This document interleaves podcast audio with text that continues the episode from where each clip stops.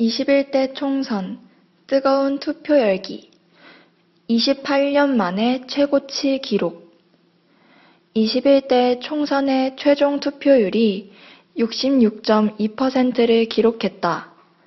지난 1992년 총선 당시 71.9%를 기록한 이래 그 뒤를 잇는 가장 높은 수치이다. 중앙선거관리위원회는 전체 유권자 4,399만 명 가운데 2,912만 명이 투표에 참여했다고 밝혔다.